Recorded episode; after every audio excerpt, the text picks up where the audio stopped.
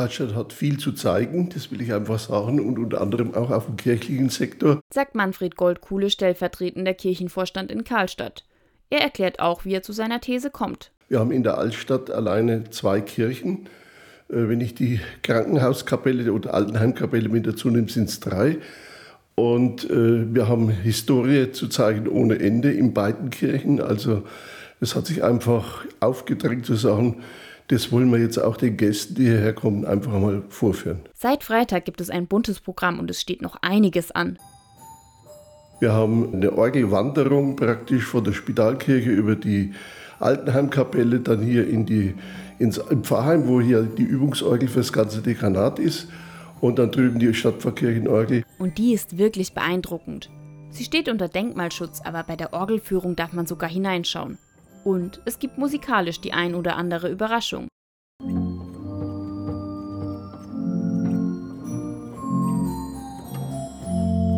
Insgesamt werden am Donnerstag ab 17 Uhr fünf Orgeln besichtigt. Treffpunkt ist die Spitalkirche in Karlstadt. Aber nicht nur Orgeln sind ein Thema. Wir haben aber auch eine Glockenwanderung. Die Stadtverkirche hat alleine zehn Glocken und äh, die Spitalkirche hat drei Glocken. Das wird also auch dann präsentiert werden. Hoch auf die Türme geht es zwar nicht, aber von unten lässt es sich auch ganz gut lauschen. Die älteste Glocke ist ungefähr aus dem Jahr 1320, die jüngste aus dem Jahr 1994. Am Samstag um 13 Uhr geht es los. Treffpunkt ist wieder die Spitalkirche.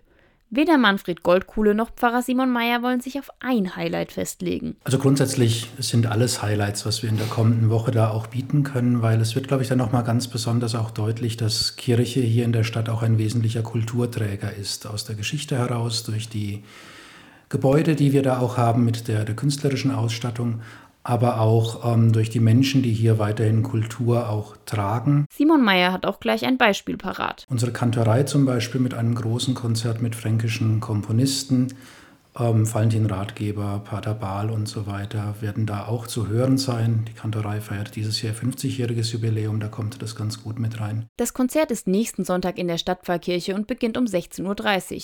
Bei den unterfränkischen Kulturtagen geht es aber nicht nur um Musik, sondern auch ganz viel um Kunst und Geschichte.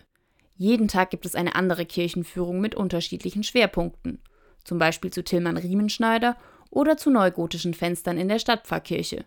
Für alle anderen gibt es auch eine allgemeine Kirchenführung. Alle Angebote der Pfarrei sind kostenlos und eine Anmeldung ist nicht notwendig.